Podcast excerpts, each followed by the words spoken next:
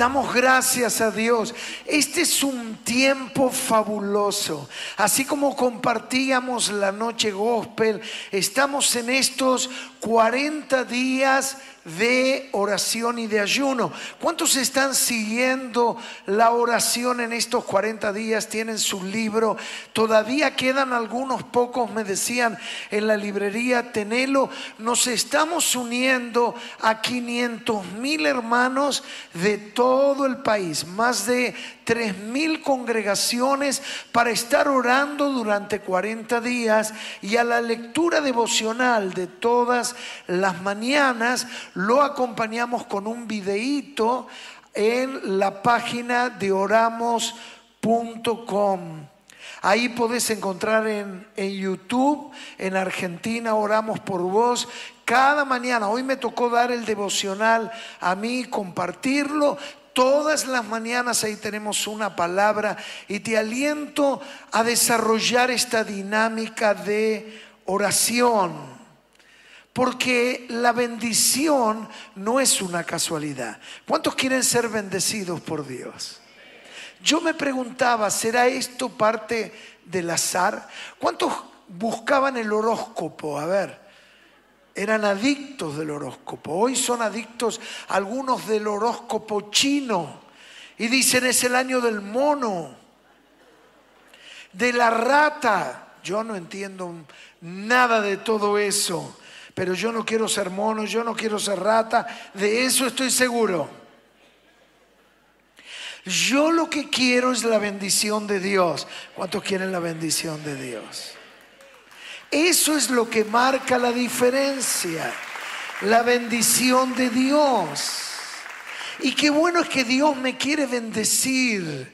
Y la bendición me saca adelante, me saca del pozo, me saca de las adicciones, me saca de las angustias, me saca de los abatimientos, me saca de los estados de dolor, de angustia, donde digo, de esta no salgo, mas la bendición de Dios me saca adelante. Es el poder de Dios. Por eso yo le puse por título a esta charla, mira el título, bendecido hasta los huesos. Bendecido hasta... Algunos dicen yo estoy maldecido hasta los huesos. Pero nosotros vamos a decir bendecido hasta los huesos. Es decir, hasta la fibra más íntima yo voy a ser bendecido. Y miren entonces cómo lo explica la Biblia. Hay una historia fabulosa que hace muchos años atrás yo descubrí y realmente me impactó. Vamos a ir a Éxodo y vamos a entrar en este tema este, eh, hoy y el próximo fin de semana, Éxodo 8:22. Éxodo 8:22, ahí búscalo en tu Biblia. Dice, y aquel día yo apartaré la tierra de Gosén, en la cual habita mi pueblo, para que ninguna clase de moscas haya en ella, a fin de que sepas que yo soy Jehová en medio de la tierra. ¿Qué es esto? que acabamos de leer. ¿Qué es esto de la tierra de Gosén? Bueno, hay una historia en la Biblia que nos cuenta que Israel, fruto del hambre que tenían en la tierra de Canaán, la tierra prometida que Dios le había dado al padre Abraham, fruto de eso el hambre llega y Israel se va a movilizar a Egipto. Y en Egipto Faraón le va a asignar una tierra que ese sector dentro de Egipto se llama Gosén. Y ahí en Gosén van a ser recluidos los israelitas en lo que podríamos decir una condición de gueto. Era un lugar donde vivían exclusivamente los egipcios. Vieron que cuando se trata de explicar cómo se construyeron las pirámides en Egipto, algunos dicen extraterrestres, cómo lo hicieron. La industria de la construcción fue la mano de obra de los israelitas. Ingresaron 70 y luego de 400 años, cuando van a salir bajo la mano de Moisés, calculan los estudiosos que ya eran más de un millón de personas. La mano de obra esclava que tenía Egipto eran los israelitas y ellos van a vivir en un gueto literalmente que era la tierra de Gosén. Era un distrito aproximadamente de 1400 kilómetros donde ahí se desarrollaba la vida de los israelitas y ahí desarrollaban su cultura y estaban bajo el imperio de Egipto.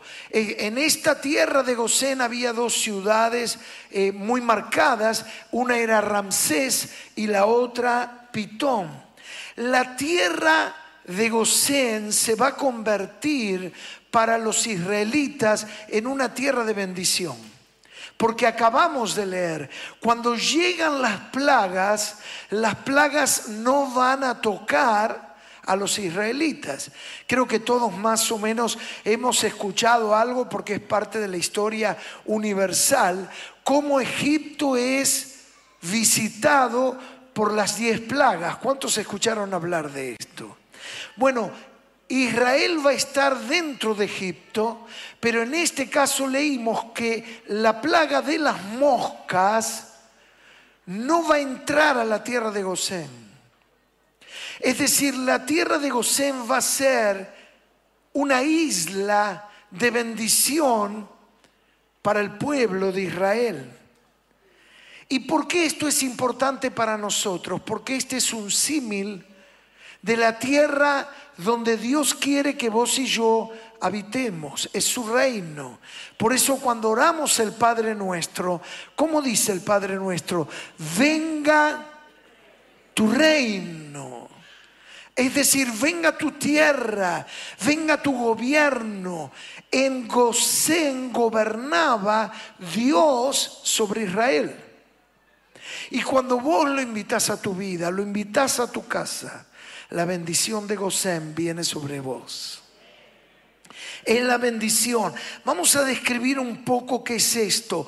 Gosén es el lugar donde aprendo a ser guiado por Dios, vamos a decir en primer lugar. Gosén, ¿qué es Gosén? Es el lugar donde aprendo a ser guiado por Dios. Claro, la historia nos cuenta que José es el hijo menor de Jacob y va a ser envidiado por sus hermanos. Y fruto de la envidia los hermanos lo van a maltratar, lo van a golpear y lo van a vender como una mercancía a unos mercaderes que pasan. Estos mercaderes lo van a llevar a Egipto. Y en Egipto José va a pasar las mil y una, pero José estaba bajo la bendición de Dios. Y cuando vos estás bajo la bendición de Dios, esto no impide que tengas adversidades. José va a pasar por la cárcel, José va a sufrir el olvido, el despecho, el desprecio, la injusticia, pero cuando el hombre lo quiere hundir, la bendición lo vuelve a sacar a flote. No importa lo malo que el hombre te haya querido hacer, no importa las maldiciones que te hayan proferido, porque si estás bajo la bendición de Dios, volverás a salir adelante, te volverás a levantar, te volverás a levantar, te volverás a levantar. No te dejes quedar atrapado por la maldición por lo que el hombre te tira. A veces te tira engaños, te tira defraudaciones, a veces hay injusticias que sufrimos, a veces hay personas que nos traicionan, nos hacen daño psicológico, emocional, físico y también económico. Muchas veces sufrimos la defraudación de personas deshonestas que nos causan un daño económico. Todas las injusticias que sufrimos en la vida tienen un único propósito, que se conviertan para vos y para mí en una trampa, que te detengan, pero no te quedes detenido en la trampa. Si tenés que perdonar, perdoná, salí adelante porque la bendición de Dios te volverá a levantar. Esa es la tierra de Gosén. Y entonces José llega a Egipto. Y poco a poco la gracia de Dios lo empieza a favorecer a tal punto, ¿saben ustedes? Que llega a ser la mano derecha de Faraón. Egipto era la potencia más importante de aquel tiempo, de aquel mundo conocido. Y la mano derecha llega a ser José, el que había sido, ¿te acordás? Despreciado, olvidado, despechado, golpeado por todos. Y no hay dolor más grande que esto te suceda en el seno de tu familia. Pero la bendición de Dios estaba sobre José. Y sucede que en la tierra donde habitaba Jacob y el resto de la familia de José hay un gran hambre. Y entonces ellos van a ser guiados a ir en Egipto porque en Egipto hay bendición y hay grano. Y miren, si te gustan las novelas, yo quiero que conozcas esta historia. Porque los hermanos de José van a llegar a la tierra de Egipto para pedir misericordia, para pedir para comer. ¿Y con quién se van a encontrar que lo va a recibir? Con el gran administrador que tenía Faraón, con su jefe de ministro, con su mano derecha, con José. Y ellos no lo pueden reconocer, pero José los ve y se pone a llorar. Y se produce algo tan maravilloso. Y entonces va a venir el padre y van a venir toda la familia y van a ser 70. Y Faraón le dice a José que ocupen la tierra de Gosén y ahí van a encontrar pan y ahí van a ser bendecidos. Es decir, que Gosén implica aprender a ser guiado por Dios. Si estás pasando un momento difícil, busca la guía del Espíritu Santo. No te encapriches en tus propias decisiones. No te dejes movilizar por tus rencores. No, no seas una persona caprichosa por tu manera de pensar. Sé sensible al Espíritu Santo. Cada mañana antes de salir, que le digas, Señor, guíame en este día, guíame en el negocio que tenés para mí, guíame en la puerta que me vas a abrir. Si tenés que tener una consulta, guíame al mejor profesional. Señor, guía mi vida, porque entender Gosén es entender que el Espíritu Santo nos quiere guiar. ¿Cuántos quieren ser guiados por el Espíritu Santo? Él siempre te llevará a la puerta que necesitas. Y Dios te pondrá personas claves que te van a introducir a la tierra de Gosén. Lo voy a decir otra vez. Dios te pondrá, oigan bien, personas, ahí lo tenemos, como claves que te introducirán a Gosén. Es decir, Israel va a Egipto, pero ¿cómo tener gracia delante de Faraón? Ahí va a estar José. Es decir, Dios te va a poner personas delante tuyo que se convertirán en puertas. No las busques, no mendigues, no miseries. Yo aprendí algo. Hay personas que viven molestando. Y no hay nada peor que ser una persona molesta. ¿Verdad o no? ¿A cuántos le molestan los molestos? Capaz lo somos nosotros. Pero ¿saben qué aprendí? Yo tengo que molestar a Dios y Dios va a molestar a la gente en favor mío. Cuando uno emprende, aprende este mecanismo, de repente hay alguien que te llama y te dice, vos sabés que hoy me levanté con tu nombre y no sé por qué, pero te llamo, tomemos un café, tengo algo para ofrecerte. Es decir, que cuando yo aprendo a buscar a Dios, Cuando yo aprendo a molestar a Dios, Jesús nos ha enseñado una gran cantidad de historias como el amigo inoportuno que va a la madrugada y le golpea la puerta y le dice a su amigo, ayúdame, ayúdame, ayúdame. La viuda que reclama ante el juez injusto. Son todas historias que lo que hacen es levantar la característica que debe de hacer, debe de encontrarse en nosotros, ser personas que molestemos a Dios. Ten misericordia. Señor, ábreme puertas. Señor, toca los corazones. Señor, necesito esta aprobación. Necesito este milagro. Señor, tú lo harás. Y Dios de manera milagrosa se ocupa de molestar a personas en favor tuyo. Y estuvo en el momento clave José para bendecir a toda la familia. En segundo lugar, Gosén es una tierra de reconciliación. ¿Qué es Gosén? Una tierra de...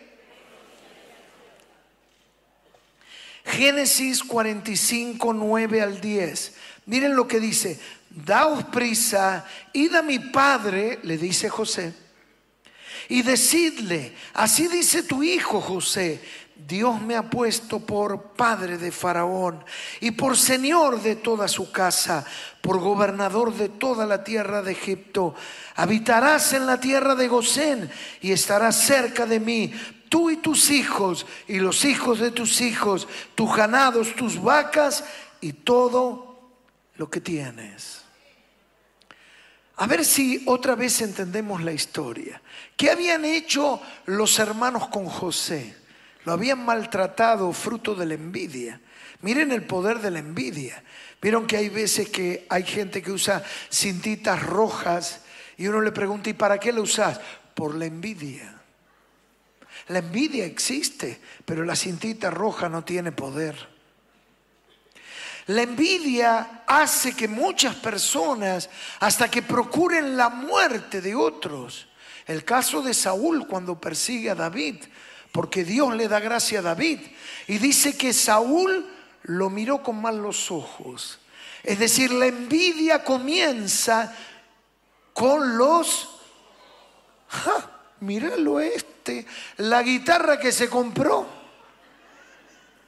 mira el micrófono que tiene. Y yo ando con este microfonito. Si Dios te va a bendecir, tenés que estar preparado porque la gente va a hablar de vos. ¿Cuántos saben que la gente siempre va a hablar? Sí, lo sé, pastor. Ahora la gente habla de lástima o de envidia. Ah, míralo pobrecito. No sabe qué hacer con su vida. Mira, está ahí tirado. Le voy a dar una moneda. Hay gente que habla de lástima. Y hay otros que hablan de envidia. Mira el agua que se compró. Mira cómo la toma de la botella. Aprovecho a tomar agua.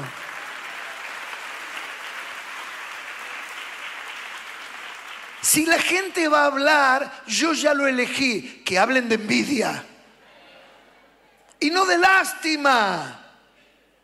Mira, nunca puede levantar cabeza, nunca puede construir algo. Si Dios te va a bendecir, prepárate, porque muchos le van a dar a las sin huesos y van a hablar de envidia, porque Dios te va a bendecir en la tierra de Gosén, Dios te va a multiplicar.